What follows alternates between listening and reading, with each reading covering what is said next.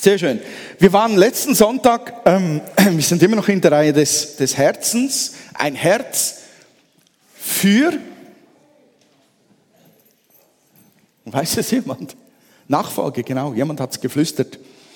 Ähm, und ähm, ich möchte dort eigentlich ein wenig vom letzten Sonntag her erweitern. Also ähm, wäre es noch toll, wenn wer nicht hier war, sich vielleicht die Predigt noch nachholt und, und da noch hineinhört, weil ich dort auf Angst eingegangen bin, auf Furcht eingegangen bin und heute noch einen speziellen Teil von Furcht anschauen möchte, nämlich die Menschenfurcht. Ähm, ich habe gesagt, es bewegt Welten, es bewegt gar nichts. habe ich was? Gut. Hm. Ah, es funkt, es sucht Verbindung. Kannst du bitte das Knöpfchen drücken, damit es. Dankeschön. Genau, ähm, wo war ich? Jetzt bin ich schon ganz durcheinander. Menschenfurcht. Also das, das funktioniert nicht irgendwie im Moment. Ich sag's dir dann, wann du blättern darfst. Ähm, Menschenfurcht. Menschenfurcht zerstört gezielt ganz wesentliche Teile vom Herzen der Nachfolge. Menschenfurcht verhindert die Verwirklichung unserer Bestimmung und Menschenfurcht verhindert, dass Himmel auf Erden kommt. Wenn Menschenfurcht, ich, ich tu das nachher richtig schön ausweiten. Wenn Menschenfurcht ähm, uns, uns einnimmt, dann beeinflusst sie die Wahrnehmung, unser Denken und unser Handeln ganz massiv. Und das kommt nicht von ungefähr. Der natürliche Mensch, ich spreche nur kurz vom natürlichen Menschen, der hat eine starke Tendenz zur Menschenfurcht. Und diese Tendenz drückt sich auch immer wieder im Lügen aus. Kannst du weiterschalten? Der durchschnittliche natürliche Mensch lügt circa wie viel Mal pro Tag? Hat jemand eine Ahnung? Sieben. Pff. Wie? 200. Nahe dran. 150 Mal kannst du es einblenden. 150 Mal pro Tag. Laut Statistiken, das ist eine Erhebung, die gemacht wurde, 150 Mal pro Tag lügt der Mensch. Und dann 41 Prozent davon lügen, um sich Ärger zu ersparen. Das sind die, die überlegen, soll ich jetzt das wirklich sagen? Das gibt nur Ärger. Und wenn es dann nicht gesagt wird, ist das noch eines. Aber wenn man dann das Gegenteil sagt, du hast wunderbar gesungen. Äh, das, das sind solche Lügen, um sich Ärger zu ersparen oder krasser noch. Dann 14 Prozent davon lügen, um sich das eigene Leben irgendwie zu erleichtern. Und 8 Prozent lügen, um ihre eigene Beliebtheit zu steigern. Sehr beliebte Lüge. Also ich habe die auch schon getan, muss ich zugeben. 6 Prozent lügen aus Faulheit. Und wer jetzt gerechnet hat, da bleiben 31 Prozent, die keine Ahnung haben, warum sie lügen. Und das Entscheidende bei diesen Dingen ist, dass immer irgendwo ein Druck vorhanden ist. Und dieser Druck macht den entscheidenden Teil aus. Die Furcht vor Menschen, die Furcht vor Konflikten mit Menschen, die liegt da einfach in der, in der, in der Natur des natürlichen Menschen. Und diese, diese Furcht manipuliert ganz enorm. Und ich möchte anhand einer biblischen Figur zeigen, wie wichtig das dieses Thema ist, dass wir, dass wir uns dem stellen, dass wir uns mit dem auseinandersetzen. Es gibt ein Vorbild in der Bibel, das wir wirklich, ich glaube, alle sehr gut kennen und lieben. Und dieser, dieser Vater des Glaubens, der hat uns alle gesegnet. Und trotzdem gibt es mindestens eine heftige Story, wo Menschenfurcht und zumindest eine Teillüge, was auch immer das genau ist, eine Teillüge, seine Wahrnehmung, sein Denken und sein Handeln ganz massiv beeinflusst hat. Kommt jemand drauf, wer das sein könnte? Vater des Glaubens, genau, der Abraham. In 1. Mose wird uns erzählt was, was Menschenfurcht in Abraham ausgelöst hat. Ähm, Abraham ist unterwegs in dem Land, das ihm Gott zugesagt hat. Und das ist spannend. Abraham soll es mal durchlaufen, das ganze Land. Das war eigentlich ein Teil seiner Lebensaufgabe, das Land, das Gott ihm gegeben hat, mal zu Fuß zum Durchlaufen. Und ähm, im 1. Mose 13, kannst du vielleicht einblenden, 14 bis 17, können wir das kurz nachlesen. Dort steht denn das ganze Land, das du siehst, dir will ich es geben und deine Nachkommen für ewig. Mach dich auf den Weg und durchzieh das ganze Land, denn ich werde es dir geben. Da verlegte Abraham sein Lager zu den Eichenhain von Mamre bei Hebron. Dort baute er dem Herrn ein Altar. Und Abraham hat sich auf diesem Weg schon etwas vorgenommen. Und was? Das sehen wir dann in 1. Mose 20. Jetzt musst du schnell blättern, wenn du eine Bibel dabei hast, oder das iPad schütteln, damit die Seiten rumgehen. Auf 20 äh, rüberwechseln. Und vom Vers 1 bis 18 möchte ich mal kurz durchlesen mit euch. Was geschieht, damit ihr es vor Augen habt. Ist ein Stück Arbeit, das durchzulesen, aber es bringt's. Dort steht, Abraham zog südwärts in den Negev und lebte eine Zeit lang zwischen Kadesh und Schur, bevor er sich der Stadt, in der Stadt Gera niederließ. Den Leuten dort erzählte er, dass seine Frau Sarah seine Schwester sei. Und so ließ König Abimelech von Gerar Sarah in seinem Palast holen. In der Nacht erschien Gott Abimelech im Traum und sagte zu ihm, du musst sterben, denn die Frau, die du dir genommen hast, ist verheiratet. Da Abimelech jedoch noch nicht mit Sarah geschlafen hatte, entgegnete er, Herr, willst du sogar einen Unschuldigen töten? Jetzt musst du switchen. Abraham sagte zu mir, sie ist meine Schwester und sie selbst bestätigte, ja, er ist mein Bruder. Ich habe mit reinem Gewissen gehandelt. Ja, ich weiß es, antwortete Gott. Deshalb habe ich dir äh, dich davor äh, bewahrt, gegen mich zu sündigen und ließ es nicht zu, dass du sie berührst. Schick sie jetzt zu ihrem Mann zurück, denn er ist ein Prophet. Er wird dann für dich beten, so bleibst du am Leben. Wenn du sie aber nicht zu ihm zurückschickst, wirst du und alle deine Angehörigen sterben. Am nächsten Morgen stand Abimelech früh auf und ließ alle seine Leute zu sich kommen. Als er ihnen berichtete, was vorgefallen war, bekamen sie große Angst. Musst du switchen? Dann ließ Abimelech Abraham rufen. Warum hast du uns das angetan? wollte er wissen. Was habe ich dir getan, dass du über mich und mein Volk so eine schwere Schuld bringst? So etwas darf man nicht tun. Was hast du damit beabsichtigt? Abraham antwortete, ich glaubte, die Bewohner dieser Stadt hätten keine Ehrfurcht vor Gott. Ich befürchtete, sie würden mich wegen meiner Frau töten. Übrigens ist sie tatsächlich meine Schwester. Wir haben beide denselben Vater, aber verschiedene Mütter und ich habe sie geheiratet. Als Gott mich aus meiner Heimat in die Fremde schickte, bat ich sie, tu mir das zuliebe, gib dich überall, wo wir auch hinkommen, als meine Schwester aus. Ich muss schwitzen. Abimelech schenkte Abraham Schafe, Rinder, Sklaven und Sklavinnen, gab ihm auch seine Frau Sarah zurück. Mein Land steht dir offen, lass dich nieder, wo immer dir es gefällt, es dir gefällt, bot Abimelech Abraham an. Dann sagte er zu Sarah, ich gebe deinem Bruder 1000 Schekel Silber als Entschädigung. So kann jeder sehen, dass deine Ehre nicht angetastet wurde. Dann betete Abraham zu Gott und Gott heilte Abimelech, seine Frau und die Sklavinnen in seinem Haus, sodass sie wieder Kinder bekommen konnten.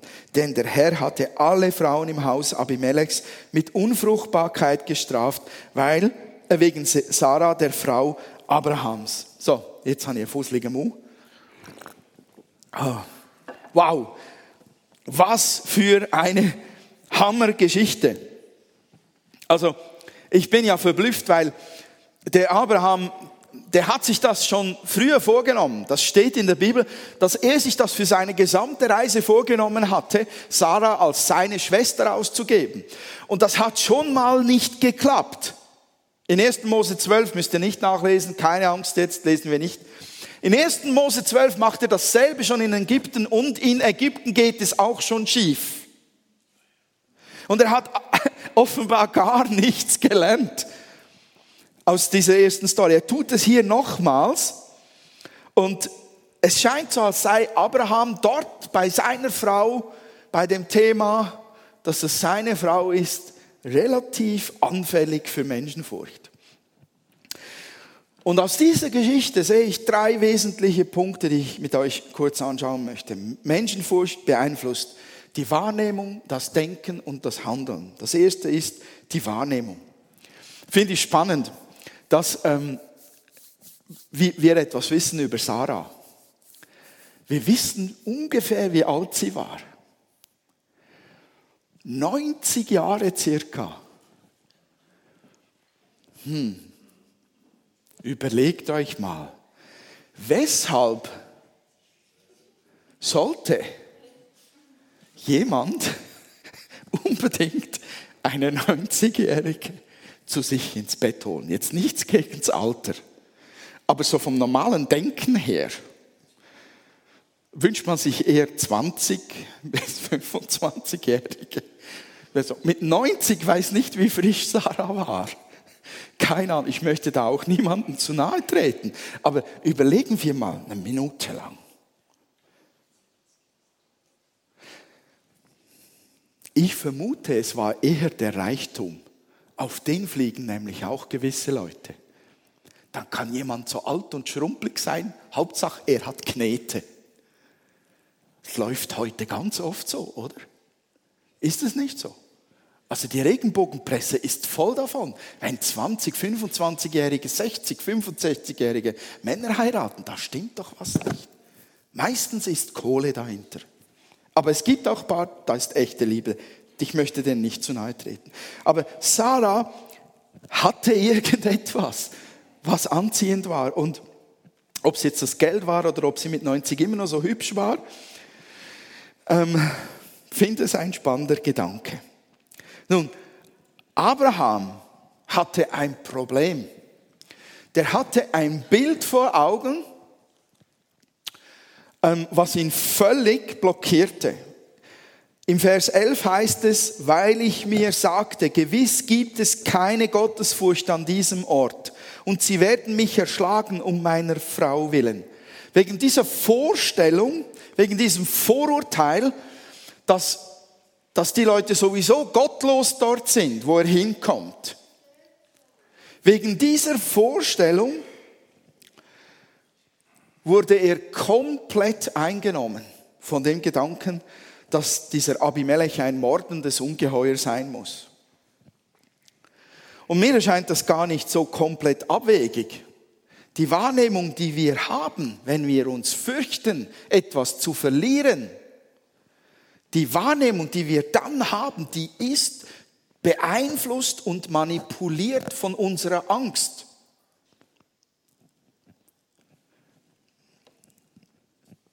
Wir dürfen der nicht glauben. Wir dürfen der nicht trauen. Wenn Angst uns leitet, dann kommt im Hirn und in den Emotionen einiges komplett durcheinander. Wir brauchen dringend in solchen Situationen einen Austausch, einen Ratgeber, mit dem wir darüber sprechen können, ähm, das bewegt mich. Ich bin in Furcht. Damit da eine Reflexion entstehen kann und uns jemand sagen kann, aber Moment mal, also so dramatisch ist es jetzt auch wieder nicht. Und er hatte absolut nicht recht, der Abraham. Wenn wir bei Abimelech dann nachlesen, äh, wie er sich verhält und was er sagt, zeigt das Gegenteil. Er ist nicht so gläubig wie der Abraham. Er hat nicht diese Art von Glauben, nicht diese Art von Beziehung zum, zum Gott Abrahams, aber er war gottesfürchtig. Abimelech bezeichnet Ehebruch als große Sünde in diesem Text. Und er ist total entrüstet über die Vorwürfe von Gott. Nicht nur, dass er unschuldig ist, sondern dass er in dieser Situation drin steckt, wo diese Möglichkeit dann tatsächlich da wäre. Und diese Gottesfurcht zeigt sich dann auch, als er Abraham vorwirft und sagt, warum hast du uns das angetan? Was habe ich nur verbrochen, dass du so ein großes Unglück über mich bringst? Abimelech ist absolut Gott gehorsam und gibt Abraham sofort seine Frau unangetastet zurück. Also ihr habt schon verstanden, dass da so simpel im Bibeltext gestanden ist. Abimelech nahm seine Frau, äh, seine Schwester, äh, nahm Sarah, jetzt so, jetzt, nahm Sarah zu sich in den Palast. Das bedeutet, er wollte mit ihr schlafen. Das war auch damals ein Recht des Königs. Abimelech anerkennt Gott als den Herrn, diskussionslos, und gibt Sarah zurück. Und er, ähm, ich finde es genial, wie, wie, wie Abimelech sich verhält. Danach, ähm, er gibt ihm nicht nur Sarah zurück, sondern sie bekommen auch noch einen Haufen Schotter, so tausend Shekel, das konntest du mit der Schubkarre davontragen, aber nicht im Hosensack. Das war heftig. Abraham hat sich total getäuscht in Abimelech. Wie er darauf gekommen ist, keine Ahnung. Aber seine Wahrnehmung war durch seine Furcht verfälscht und manipuliert. Und das zweite ist Menschenfurcht. Kannst du schalten? Oh, genau, das schöne Bild. Äh, mach's noch mal groß. Das habe ich ja extra rausgesucht. Guckt mal auf das Bild. Guckt mal eine Weile rein. Sind die Punkte fix oder bewegen sie sich? Sie bewegen sich.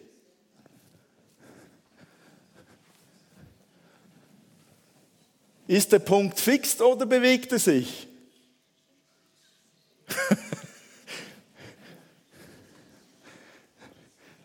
Das ist natürlich ein manipulierendes Bild. Das habe ich eigentlich absichtlich zu diesem Punkt genommen, nur habe ich zu spät daran gedacht. Ähm, wir können in der Wahrnehmung völlig getäuscht werden. Das ist so einfach, schon nur unsere Augen zu täuschen. Wie leicht ist es uns zu täuschen, wenn wir uns fürchten? Kannst du den zweiten Punkt einblenden? Menschenfurcht beeinflusst das Denken. Diese Wahrnehmung, diesen Eindruck, den Abraham von Abimelech hatte, der wurde zu einer fixen Idee. Der begann irgendwo in einem Moment drin. Vielleicht hat Abraham ein paar Götzenbilder gesehen oder Statuen gesehen auf dem Weg ähm, nach Gerar. Vielleicht hat er Leute gesehen, die beten, irgendeinen Gott anbeten, keine Ahnung. Aber auf dem Weg dorthin hat er auf jeden Fall den Eindruck bekommen, dass dieser, dieses Land, dieser König nicht gottesfürchtig ist. Und das wurde zu einem festen Gedanken in ihm. Und er konnte sich von diesem Gedanken, obwohl er bei Abimelech dann in der Gemeinschaft mit ihm war, mit ihm gesprochen hat, konnte er sich nicht mehr lösen. Er, er hätte Abimelech auch ausfragen können, er hätte im Austausch seine Meinung revidieren können, aber es wurde ein fixer Gedanke, es wurde eine gedankliche Festung. Und dieses Problem hat ihn dann zur Handlung geführt. Übrigens kennen wir einen ganz berühmten weiteren Mann, der aus einer Kleinigkeit eine Festung im Kopf hatte, die ihn völlig kaputt gemacht hat. Da gab es eine Frau, die hat tatsächlich die Propheten Gottes gejagt. Und sie hat befohlen, der Elia, der muss auch noch umgebracht werden.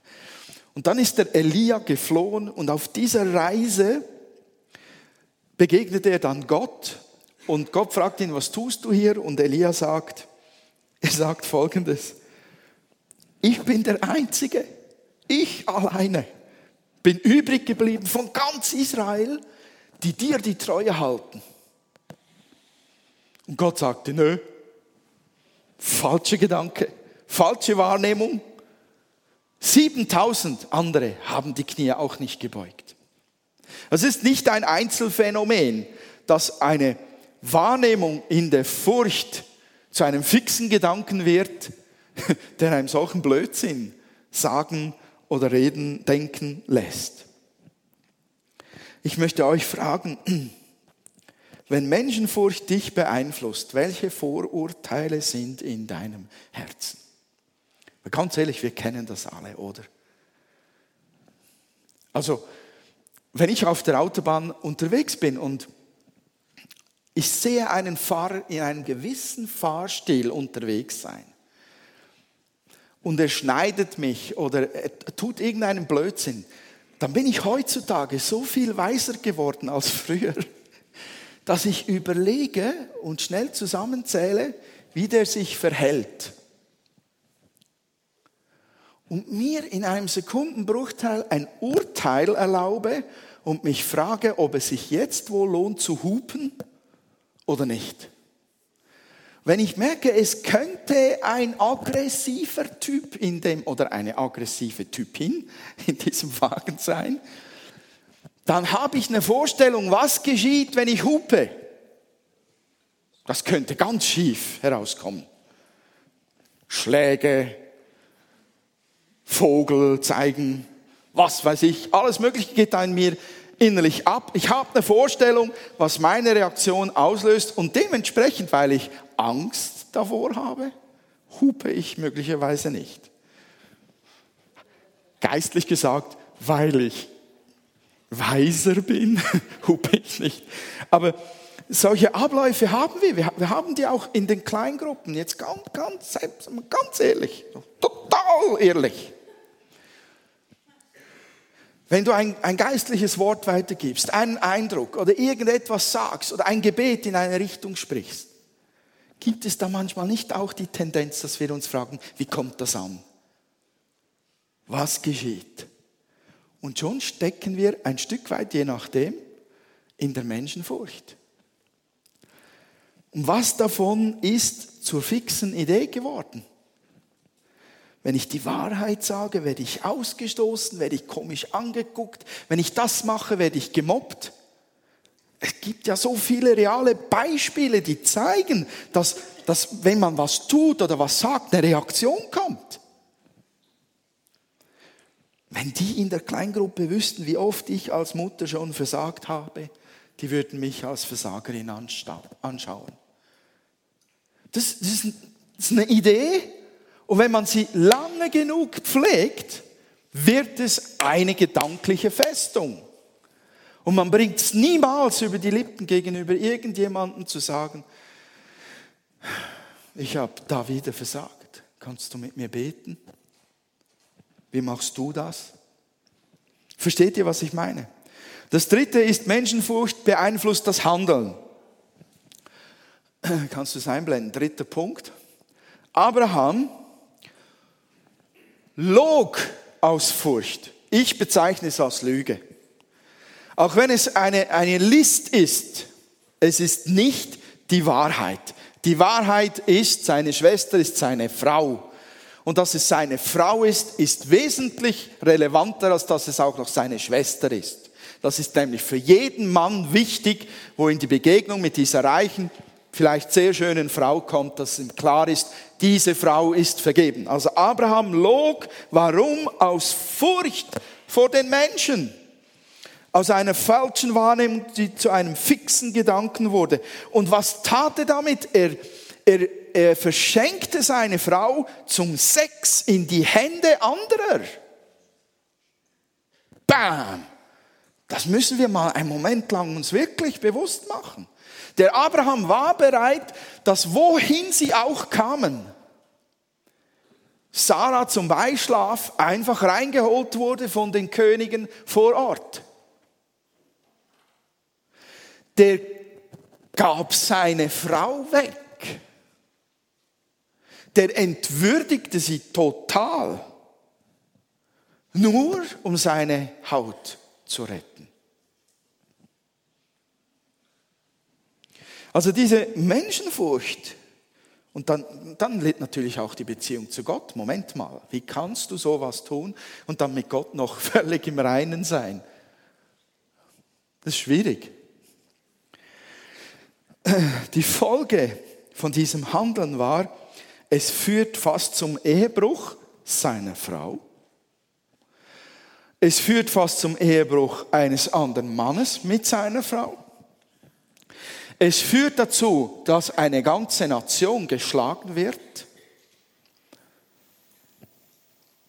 Mit Unfruchtbarkeit. Das bringt x Leute in Lebensgefahr. Menschenfurcht.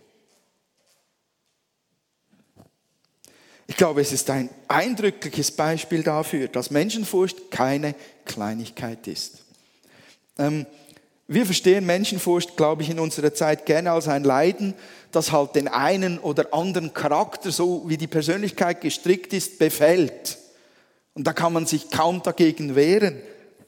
Aber Gott sagt durch die ganze Bibel hindurch, denen, die, die ihn glauben, fürchte dich nicht. Und vor gar nichts. Zugegeben ist nicht einfach, aber das ist die Ausrichtung, die Gott eigentlich uns ans Herz legt. Fürchte dich nicht. Wir verstehen das als freundlichen Trost. Fürchte dich nicht.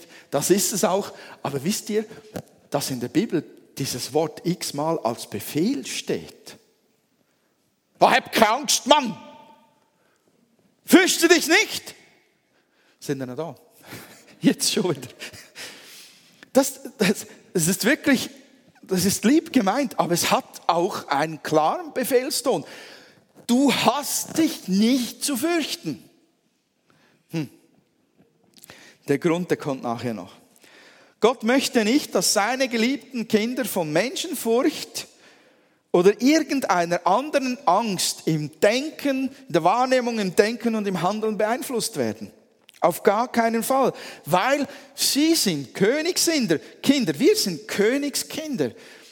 Wir haben einen Gott auf unserer Seite, der uns liebt, der sich um uns sorgt, der uns durchträgt. Das war dasselbe für Abraham. Gott sagt Abraham im Vornherein, ich gebe dir dieses Land.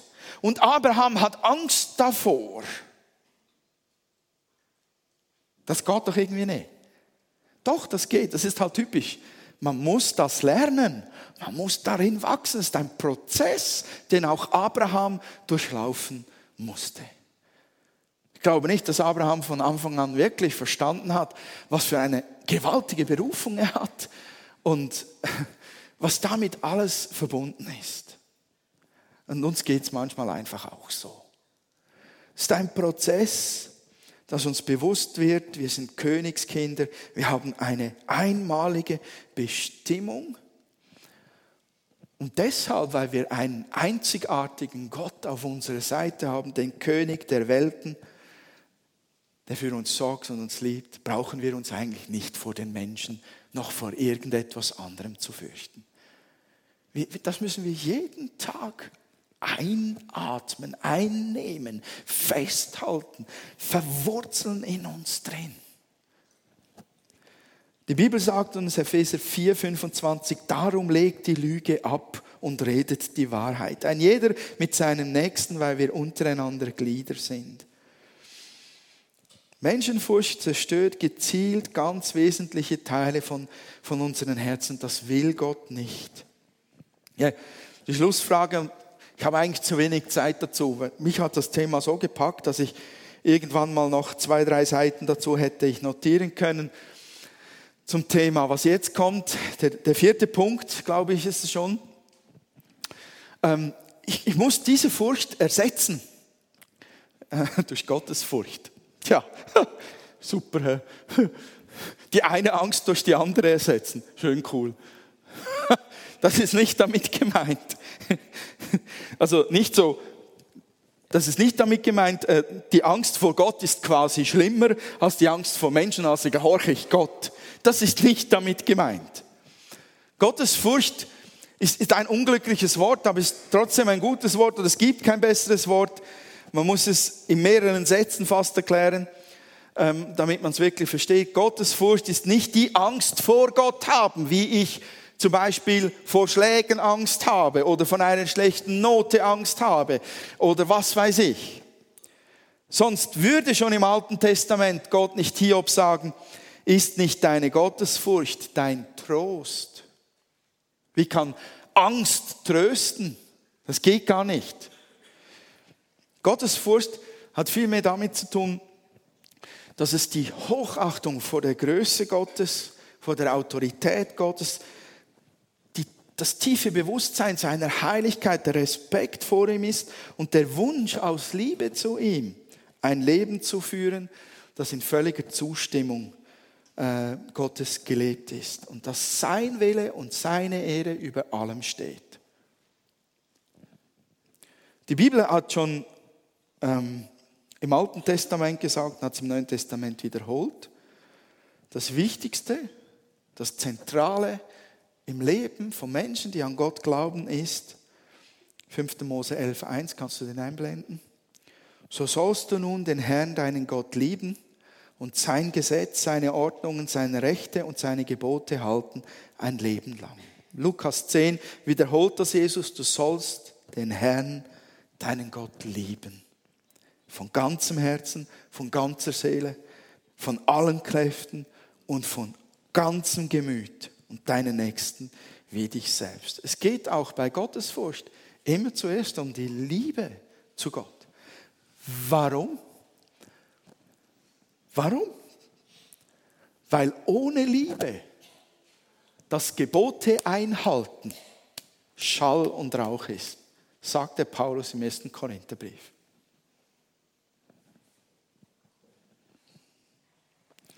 Wer ohne Liebe in Zungen redet, wer ohne Liebe prophezeit, klingende Tönchen, mehr nicht. Das gilt genauso für Gottes Furcht. Wer die Gebote einhält, wer Gott respektiert, ohne Liebe, das ist nicht dasselbe. Wenn uns das, was Gott denkt, liebt und meint und will, wichtiger ist als das, was Menschen denken, wollen und meinen oder sind, dann ist da Potenzial da, dass wir Menschenfurcht überwinden. Also es geht darum, dass wir an den Punkt kommen, wo wir immer wieder sagen, und du bist mir wichtiger. Und dich habe ich lieb. Und du bist für mich das Zentrum. Und auf dich schaue ich. Und an dich halte ich mich. Und auf dich höre ich. Und was du willst, das will ich tun, weil ich dich lieb habe. So wechselt Menschenfurcht Stück für Stück zu Gottesfurcht. Das geht in der Regel nicht einfach mal schnell so. Aber das ist der Prozess. Die anderen Punkte, die mit Angst zu tun haben, hört euch die Predigt vom nächsten Sonntag an. Und man sieht das ganz praktisch an Jesus. Für Jesus war das, was sein Vater über ihn dachte, viel wichtiger als das, was die Menschen über ihn dachten. Deshalb kam er andauernd in Probleme. Und diese Haltung ließ ihn seinen Auftrag in allem Widerstand und in aller Ablehnung und in aller Furcht vor diesem Moment, wo er am Kreuz sein wird, ohne die Gegenwart seines geliebten Vaters, das ließ ihn diesen Weg zu Ende gehen. Und in dieser Haltung, glaube ich, liegt auch große Kraft und Freiheit für uns drin. Weil, ich kann es auch noch anders sagen zum Schluss. Wer, wer in seiner Gottesfurcht Gott total vertraut und, und übt, ihm zu vertrauen, der überwindet das sich Sorgen machen und sich ängstigen vor Feind und Freund. Der bekommt da eine Kraft und einen Mut, sich vom Menschen zu lösen, der übernatürlich ist. Gottes Furcht, sagt die Bibel, ist auch ein Geist steht über Jesus. Der Geist, der auf ihm ist, ist ein Geist der Gottesfurcht. Ist der Heilige Geist. Wenn wir diesen Geistraum in uns geben, wachsen wir über Menschenfurcht hinaus. Wie gesagt, das ist ein Prozess.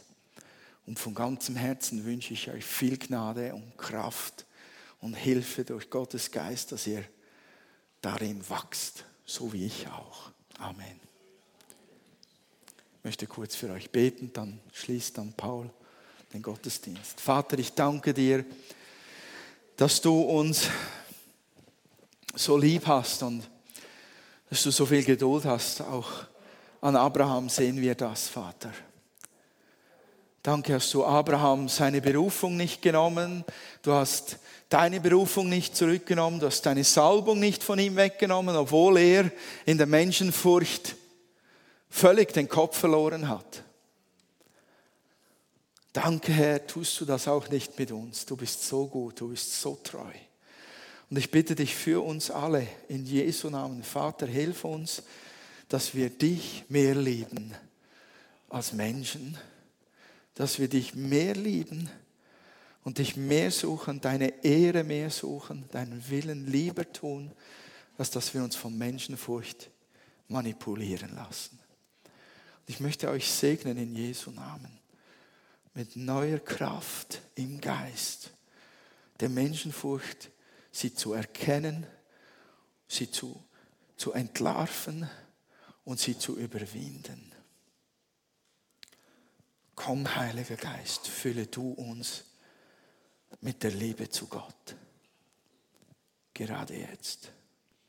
Verändere unsere Herzen, Herr. Verändere unsere Wege. Ich danke dir dafür. Amen. Amen.